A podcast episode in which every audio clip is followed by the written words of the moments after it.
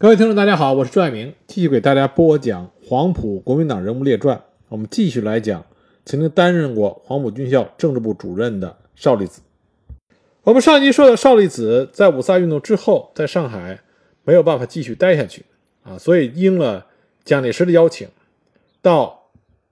黄埔军校担任黄埔军校秘书处处长。后来，黄埔军校推举了汪兆铭，也就是汪精卫。担任中央军事政治学校政治部主任，那么邵力子呢被任命为黄埔军校政治部副主任。一九二五年九月十三日，黄埔军校筹备校史编纂会任命邵力子兼任该会的主席。那么邵力子呢就邀请了一批颇有才干的黄埔军校的师生啊作为编纂员，其中包括鲁毅、毛思成、曾扩情、杨其刚、贾伯涛、周逸群等人。另外呢，王伯龄、何应钦、周恩来、严仲，啊，张家瑞、钱大钧为审查员。后来经过选举，邵力子成为中国国民党黄埔军校特别区党部改选第三届的执行委员，排名首位。而这个时候呢，到邵力子也公开了他共产党员的身份啊，在黄埔军校过共产党的组织生活。那么，因为汪精卫啊诸事缠身，很难兼顾黄埔军校政治部的事务，所以呢。也就正式任命邵力子接任了黄埔军校的政治部主任。邵力子是第五任的啊黄埔军校政治部主任啊，实际上他的全称叫国民革命军中央军事政治学校政治部主任。在担任了政治部主任之后，邵力子代表黄埔军校全体师生发表了军校拥护和支持北伐的宣言。除了黄埔军校担任政治部主任以外，邵力子呢，还在国民党内部继续承担了其他的重要责任。一九二六年一月十六日，在中国国民党第二次全国代表大会上，邵力子当选为国民党第二届中央监察委员。后来还被任命为中央青年部部长。同年呢，他还被蒋介石邀请作为国民革命军总司令部秘书长，为国共两党合作的北伐战争做了大量的政治和组织工作。邵力子之所以啊，之所以在国共两党都比较受敬重，人际关系都比较好，是因为邵力子在国共两党的关系上，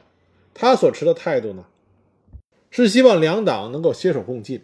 但这是我们要强调一下，邵力子他的观点依然是中国革命应该是由国民党领导，共产党辅助啊，这是邵力子的观点。但是他是坚决的反对国共两党出现关系上的破裂。他希望国共能够一直合作，一直能够领导中国的革命取得成功。在黄埔军校期间呢，因为这个时候黄埔军校内部啊，共产党员领导的青年军人联合会和国民党右派领导的孙文主义学会斗争愈演愈烈。作为政治部主任的邵力子在斗争中呢，基本上是一种调和的态度出现，但是呢，从倾向上来说，他还是比较倾向于青年军人联合会的。他希望共产党员能够帮助改造国民党，使国民党再次焕发出活力和青春。他有一次呢，拉着文强的手。我们以后会讲到文强啊，文强也是黄埔军校学员中一个非常传奇的人物。在黄埔军校的时候，文强就已经是接受了共产主义信仰的共青团员。那么当时邵力子很欣赏文强，他就跟文强说过：“国共是一家。” CY 是 CP 的预备党员，那么 CY 呢，指的是青年团，CP 指的是共产党。说国民党太老，需要引进新党员，像 CY 这样的革命青年越多越好。中山马列是一家，你不要忘记总理说的“以俄为师”，难道师友师生还不是一家吗？我不相信死顽固能够反对得了。所以邵力子呢，他是希望共产党。能够改造国民党，帮助国民党这个领导者洗去身上已经沾染的陈腐之气，能够焕发活力，继续领导着中国革命勇猛的前进。但是邵力子这种观点呢，引起了蒋介石的大为不满。蒋介石知道邵力子原来是双重党员，而且很长一段时间还是中共的秘密党员，而且这个时候呢，邵力子共产党员的身份已经公开了。但是邵力子在国民党内部啊身居要职，而且德高望重。而蒋介石呢，很尊重邵力子，但是呢，他希望邵力子能够脱离中共，只保持国民党党员的一种身份。但是因为邵力子的身份和名望，蒋介石没有办法明确的要求邵力子脱去中共的身份啊，不能强求。那么到底要怎么样才能让邵力子自觉自愿的脱离中国共产党员的这个身份呢？很快机会就来了。一九二六年十一月，共产国际执委会召开第七次扩大会议，要求中啊邀请中国国民党和共产党各派一名代表参加会议。那么国民党呢就派邵力子出席，中共派谭平山出席。那么既然邵力子是代表国民党去莫斯科出席共产国际的第七次扩大会议，那么他中共党员的身份就有一个合理的借口啊，让他退出中国共产党。而邵力子被选为国民党代表去出席这次会议，也是个水到渠成的事情，因为前面也讲过，邵力子呢。他和苏联的关系很密切，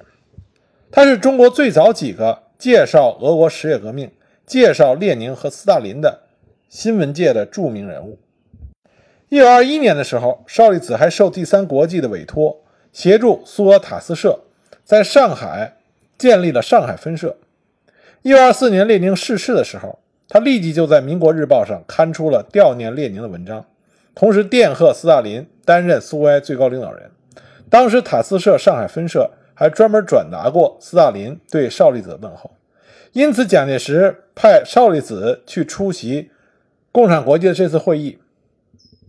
属于一个名正言顺的让邵力子不得不接受的提议。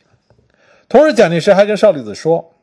他希望邵力子呢能够向斯大林转述他的话，希望第三国际能够直接领导中国国民党，而不必通过中国共产党。那中国共产党这边呢，也同意邵力子退出中国共产党。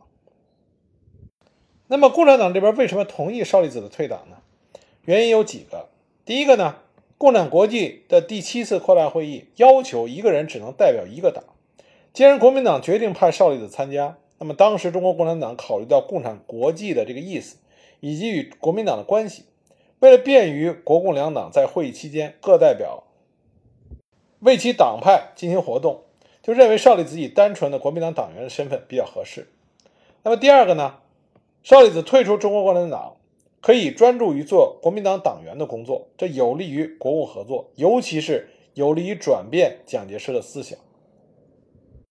那么第三点呢，陈独秀他对邵力子放心不下，他认为邵力子是国民党的元老，做的又是国民党的党务工作，与国民党的关系非同寻常。在中国共产党内部呢，他是特殊党员，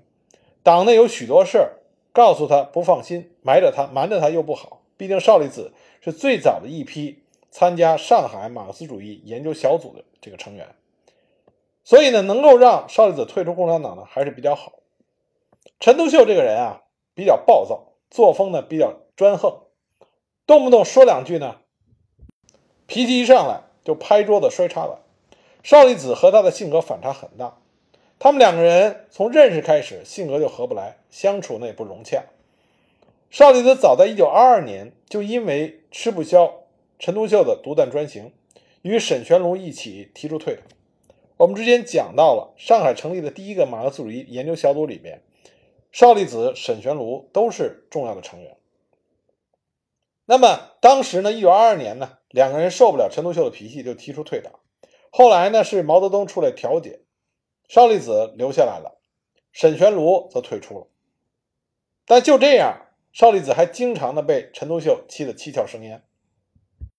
那么，中国共产党有了这种想法以后呢，在邵力子去复苏途经上海的时候，陈独秀、瞿秋白、张太雷、恽代英、周恩来召开了会议，欢送邵力子，希望邵力子以纯粹的国民党代表身份出席会议。当然，瞿秋白说，邵力子是跨国共两党的党员。我和独秀先生、恩来先生都商量过，为了在莫斯科活动方便，为了与国民党搞好关系，邵力子先生是否退出共产党，以一个纯粹的国民党员的身份，代表国民党出席共产国际的扩大会议？那周恩来当时也说，说我同意秋白同志的意见，即使退出共产党，仍然可以为党工作，而且做团结、争取、转化蒋介石的思想工作还更方便、更有利，可以在国共合作中发挥更大的作用。那么陈独秀就说：“说邵力子先生是个共产党的元老，也是国民党的元老，多年来为党做了不少工作，但为了大局，为了革命的利益，我们还是劝你退出共产党。”后来邵力子本人呢，在他的回忆里边也说。愿我以纯粹的国民党员代表国民党去苏联开会，欢送我退出共产党，并说我过去为党做了一些工作，今后相信我虽然在党外，也照样可以为党为革命效力。我不能提出反对意见，就这样退出了共产党。所以说，邵力子他退出中国共产党，并不是他个人的意愿，而是当时国共两党之间复杂关系最后导致的。由两党共同决定的事情，那么邵力子本人呢，也只能服从。那么邵力子抵达莫斯科之后，就向共产国际执行委员会递交了报告，阐述了当时国民党对外对内政策。很快，斯大林在克里姆林宫专门会见了邵力子。斯大林说，他看过邵力子主编的《民国日报》，也读过邵力子宣传社会主义的文章，给予了很高的评价。那么这个时候，邵力子呢，并没有把蒋介石托他转达给斯大林的那个意思啊，就是说中国国民党直接接受共产国际的指导，他没把这个意思告诉斯大林，因为他曾经是共产党员，他知道中国共产党是第三国际的直接组成部分，共产国际不可能绕过中国共产党直接领导中国国民党。那么邵力子呢，他换了一种说法，他说统一领导和同心同德是革命胜利的基本条件。中国革命呢是世界革命的一部分，中国革命也必须步调一致。共产国际是世界革命的领导者，相应的，中国国民党就是中国革命的领导者。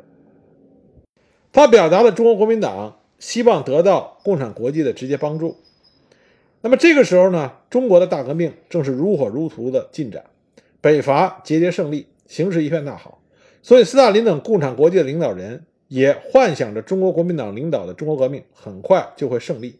所以就做出了友好的姿态。斯大林、李可夫、弗洛西洛夫三个人都向蒋介石赠送了个人照片，并且委托邵力子将其带回中国交给蒋介石。斯大林呢，还专门在他所赠的个人照片背后题词：“中国国民革命军总司令蒋介石惠存，庆祝国民党的胜利和中国的解放。”至于说这些照片后来是否顺利的到达了蒋介石的手里，而就算到了蒋介石手里，那个时候已经是发生了四一二反革反革命政变。那么蒋介石有没有拿着这些照片，有没有把它们保存下来，这已经没有任何的历史记录可以给出答案了。参加完共产国际的会议之后，邵力子就进入到莫斯科中山大学任职，任中国国民党常驻中山大学的代表。校理事会成员。那么，国共合作破裂、四一二反革命事变以及后来马日事变啊，这些国民党屠杀共产党这些惨剧发生的时候，邵力子并不在中国的国内。那么，邵力子到底对于国共合作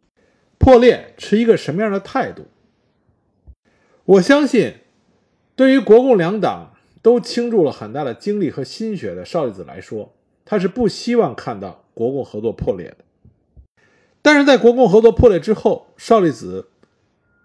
依然在国民党党内和国民政府担任要职，这实际上已经说明了他的态度。那么，另外一个比较鲜为人知的史料呢，就给大家展示了实际上邵力子对于中国共产党在大革命时期所实行的土地政策是有着不同意见的。其实，在大时代中啊，从二十年代一直到新中国建立，中国土地问题，它的本质是什么？它的解决方案是什么？中国农民在中国革命之中的定位到底是什么？其实，这个探索，在国共两党都进行了深入的思考和实践，而这种思考和实践呢，不仅仅。终结于一九四九年新中国的建立啊，甚至呢都延续到了新中国建立之后。那么国民党那边呢，延续到了台湾。邵力子作为国共两党的元老，他对于土地问题、对于农民问题也有他的看法。我们可以看到，邵力子对于中国农民呃土地问题的解决，他不赞成进行暴风骤雨式、快刀斩乱麻的这种解决方式，他更倾向于比较温和的土地改革。他在莫斯科期间，在共产国际下属有一个农民国际。这个农民国际呢，实际上是共产国际的一个支部，它的行动口号是“全世界工农联合起来”。而邵力子在莫斯科期间，中国北伐的顺利进行以及土地农民问题的状况，就引起了农民国际的注意。那么，农民国际认为中国的农民运动好得很，但有意思的是呢，他和共产国际啊是一个理念，认为中国的农民运动如火如荼，这是国民党的政绩，所以农民国际。对于同国民党建立起经常性的联系，表现出的主动性，甚至远远超过了共产国际。那么，当时农民国际呢，就给邵力子写了一封信。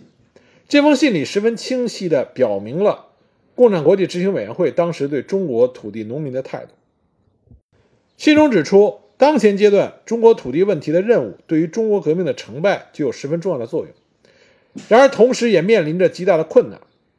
只有直接和立即唤起中国农民的主动性，并建立同他们的组织联系，才能克服这些困难。同时，在信中呢，还明确地指出，农民国际、共产国际希望中国国民党所领导的农民运动可以借鉴苏联在这方面的经验。比如说，苏维埃派特使作为苏维埃的全权代表，到各地去发动。和组织各地的贫农协会。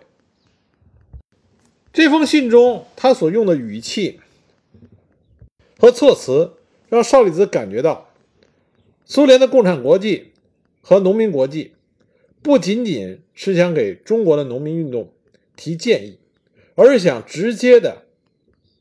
进行指呃极为具体的啊指导。那么邵力子呢，他迅速的觉察到。来自于共产国际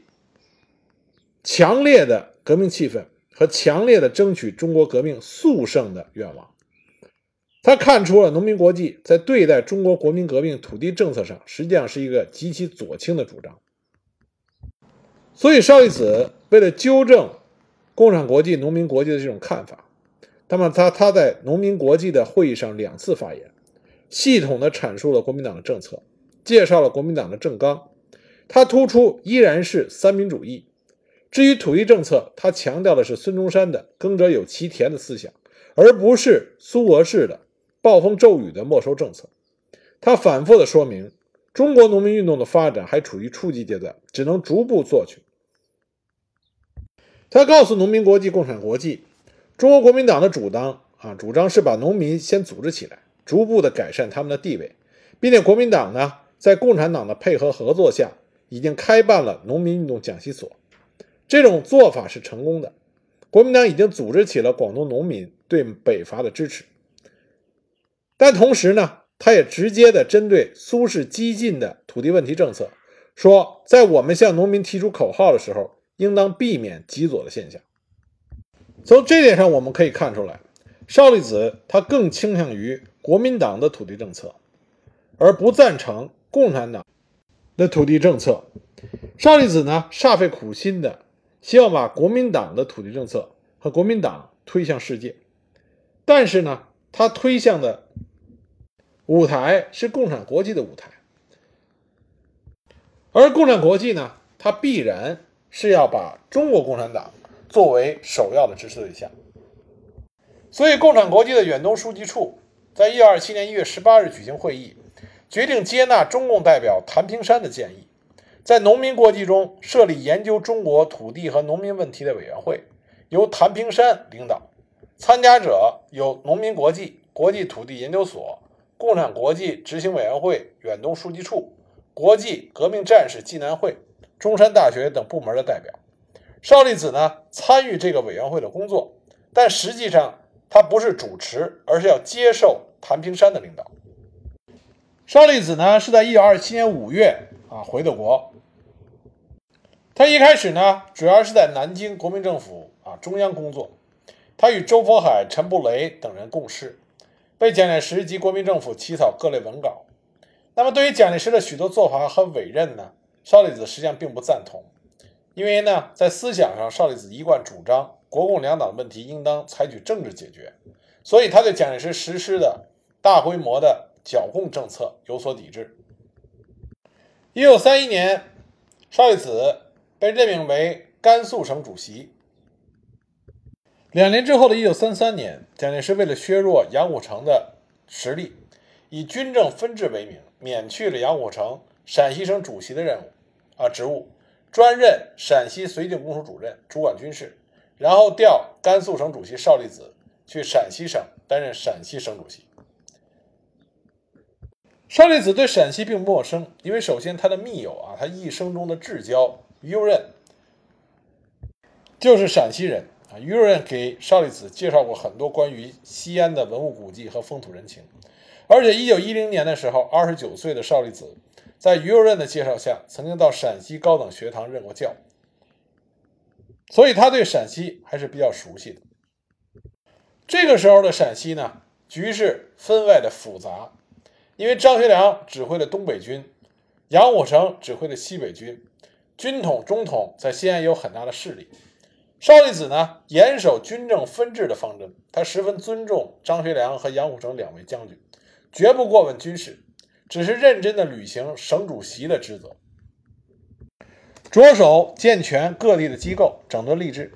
把主要的精力都放在了陕西的经济建设上。当时他聘请了。著名的水利专家李芷先生完成了由杨虎城发起的景惠渠、洛惠渠等水利工程，龙门闸、风陵渡的工程也逐一完成。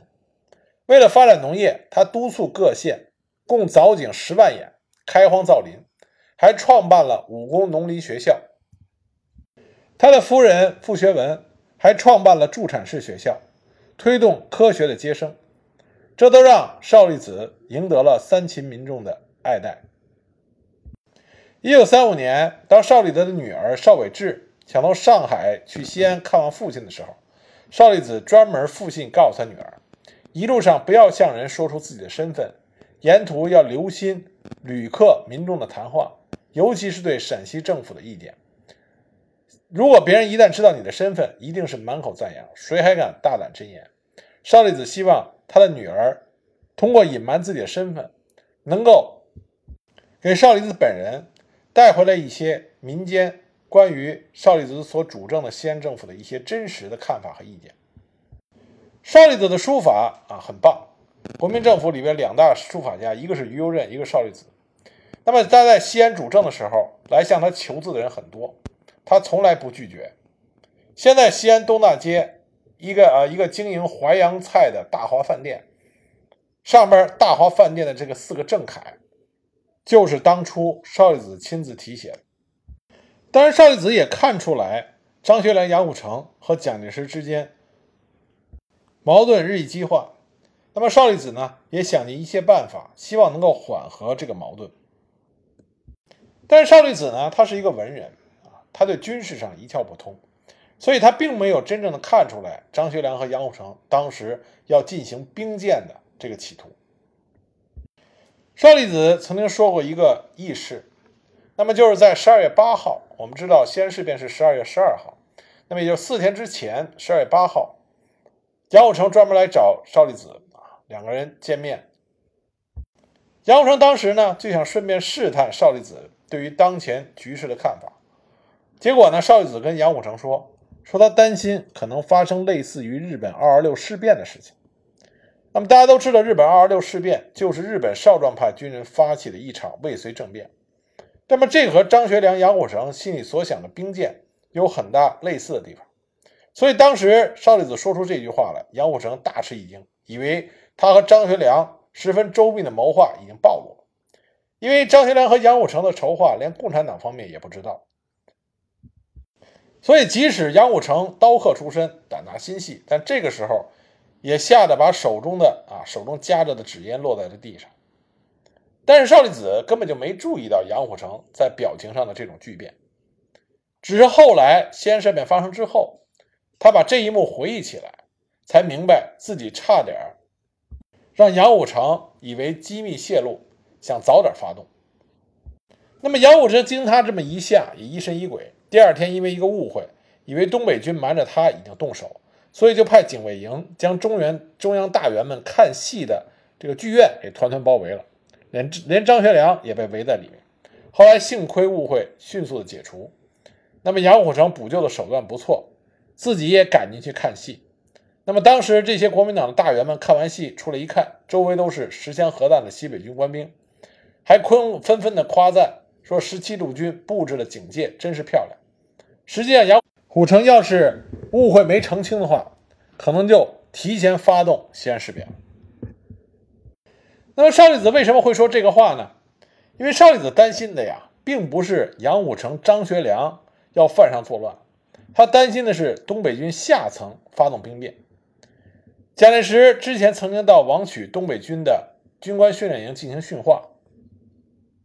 在训话中呢，蒋介石是哪壶不开提哪壶，特别提出了攘外必先安内的话题，这是东北军少壮派官兵最不愿意听的话，所以当时东北军少壮派呢。当场就用集体在地上蹭脚的方式表示不满，以至于最后的合影都没有做。第二天，东北军中就有人扬言要武装反抗。而张学良对东北军的统御实际上并不靠谱。一九三五年十一月，张学良赴南京开会，临走的时候一再交代军事上不要做任何行动。结果他一走，军长董应斌就调整了前线部署，结果幺零七师牛元峰被徐海东。啊，红军的大将徐海东率部全歼，幺零六师也遭到重创，急得张学良当时连夜飞回西安。所以邵力子的意思啊，是跟杨虎城交换一下意见，如果东北军少壮派挟持或者绑架张学良，需要早做准备。结果没想到杨虎城给理解成另外一个意思了。西安事变发生的第二天啊，被扣的蒋介石要求面见邵力子。他为什么要见邵力子呢？是因为他要当面问问邵力子，事先到底知不知道会发生这样的事变？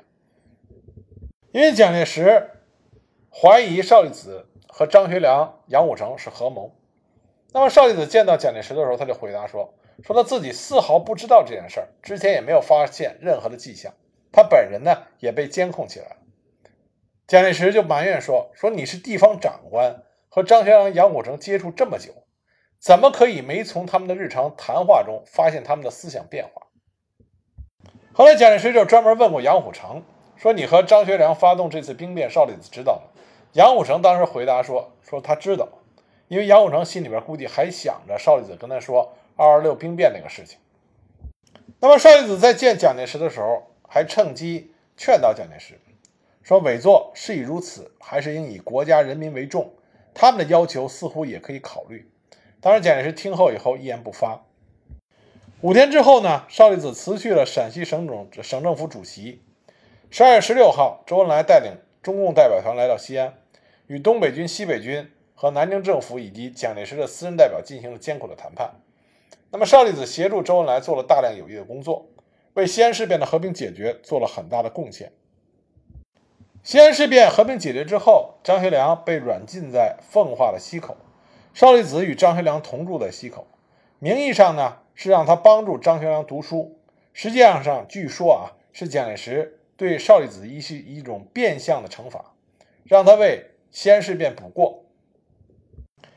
七七卢沟桥事变发生的第二天，中国共产党通电号召全民团结抗日，接着又发表了中国共产党为公布国共合作的宣言，提出了国共两党合作的三项基本的政治纲领。主张国共合作一致对外。邵力子作为国民党的代表，参与了国共两党的庐山会谈，协商合作抗日。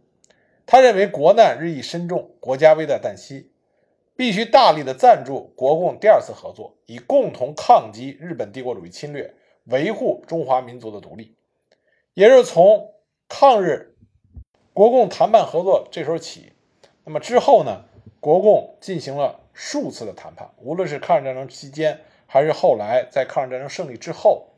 一直到新中国建立之前啊，国共进行了很多次谈判。那么在谈判桌上屡次都可以看到邵力子这位老人的身影，所以呢，邵力子先生就有了一个和平老人的称号。那么从国共两党建立抗日统一战线啊这一天起，邵力子就以极大的热情投入到维护和发展这个统一战线的工作中，因为这是邵力子最想看到的。他最想看到的莫过于国共两党共同携手领导中华民族的命运。那么到一六四零年四月，他出任中华民国驻苏联大使啊，去苏联之前。邵力子曾经担任过国民党中央宣传部部长、国民政府军事委员会战地政务委员会秘书长、国际反侵略同盟中国分会副主席、中苏文化协会副主席、中华全国文艺界抗战协会理事、国民外交学会会长。那么，他利用自己在中国新闻界、报刊界、印刷界、宣传界的这种极高的声望。那么就做了几件非常有利于巩固国共统一战线合作关系的事情。那么到底是哪几件事情呢？那么下一集呢，我再给大家具体的讲。